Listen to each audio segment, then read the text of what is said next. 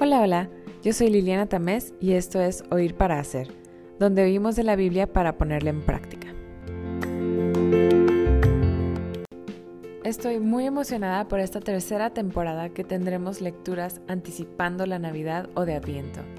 Los invito a recordar juntos y a animarnos a esperar la venida triunfal de Jesús con estas lecturas de la Biblia. Comencemos desde el principio en Génesis 3.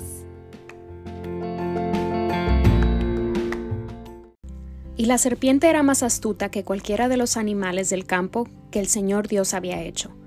Y dijo a la mujer, ¿con que Dios os ha dicho, no comeréis de ningún árbol del huerto? Y la mujer respondió a la serpiente, del fruto de los árboles del huerto podemos comer, pero del fruto del árbol que está en medio del huerto, ha dicho Dios, no comeréis de él, ni lo tocaréis para que no muráis. Y la serpiente dijo a la mujer, Ciertamente no moriréis, pues Dios sabe que el día que de él comáis serán abiertos vuestros ojos y seréis como Dios, conociendo el bien y el mal. Cuando la mujer vio que el árbol era bueno para comer y que era agradable a los ojos, y que el árbol era deseable para alcanzar sabiduría, tomó de su fruto y comió. Y dio también a su marido que estaba con ella, y él comió. Entonces fueron abiertos los ojos de ambos, y conocieron que estaban desnudos, y cosieron hojas de higuera y se hicieron delantales. Y oyeron al Señor Dios que se paseaba en el huerto al fresco del día, y el hombre y su mujer se escondieron de la presencia del Señor Dios entre los árboles del huerto. Y el Señor Dios llamó al hombre y le dijo, ¿Dónde estás?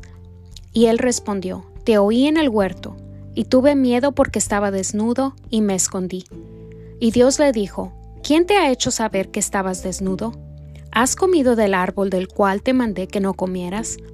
Y el hombre respondió, La mujer que tú me diste por compañera me dio del árbol y yo comí. Entonces el Señor Dios dijo a la mujer, ¿Qué es esto que has hecho? Y la mujer respondió, La serpiente me engañó y yo comí. Y el Señor Dios dijo a la serpiente, Por cuanto has hecho esto, maldita serás más que todos los animales y más que todas las bestias del campo. Sobre tu vientre andarás, y polvo comerás todos los días de tu vida. Y pondré enemistad entre tú y la mujer, y entre tu simiente y su simiente.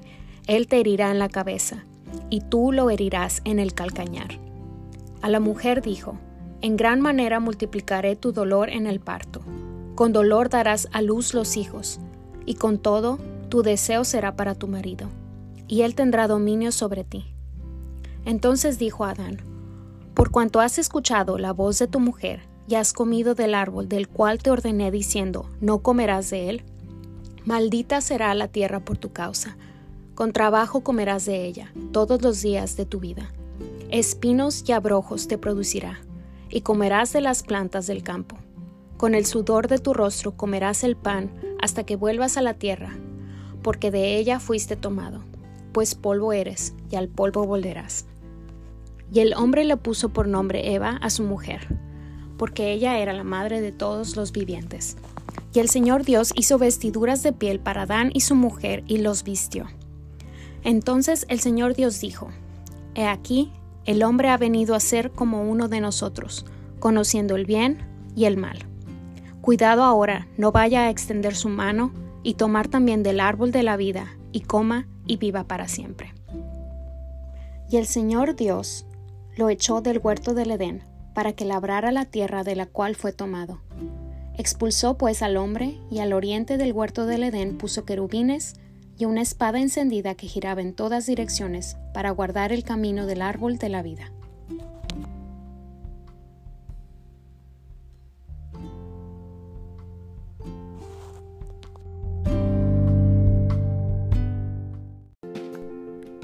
Y ahora escuchemos el propósito de la Navidad descrito por el apóstol Juan en 1 de Juan 1. Lo que existía desde el principio, lo que hemos oído, lo que hemos visto con nuestros ojos, lo que hemos contemplado y lo que han palpado nuestras manos acerca del verbo de vida, pues la vida fue manifestada y nosotros la hemos visto y damos testimonio y os anunciamos la vida eterna, la cual estaba con el Padre y se nos manifestó. Lo que hemos visto y oído, Os proclamamos también a vosotros, para que también vosotros tengáis comunión con nosotros. Y en verdad nuestra comunión es con el Padre y con su Hijo Jesucristo. Os escribimos estas cosas para que nuestro gozo sea completo. Y este es el mensaje que hemos oído de Él y que os anunciamos. Dios es luz, y en Él no hay tiniebla alguna. Si decimos que tenemos comunión con Él, pero andamos en tinieblas, mentimos y no practicamos la verdad. Mas si andamos en la luz, como Él está en la luz, tenemos comunión los unos con los otros, y la sangre de Jesús su Hijo nos limpia de todo pecado. Si decimos que no tenemos pecado, nos engañamos a nosotros mismos y la verdad no está en nosotros. Si confesamos nuestros pecados, Él es fiel y justo para perdonarnos los pecados y para limpiarnos de toda maldad. Si decimos que no hemos pecado, le hacemos a Él mentiroso y su palabra no está en nosotros.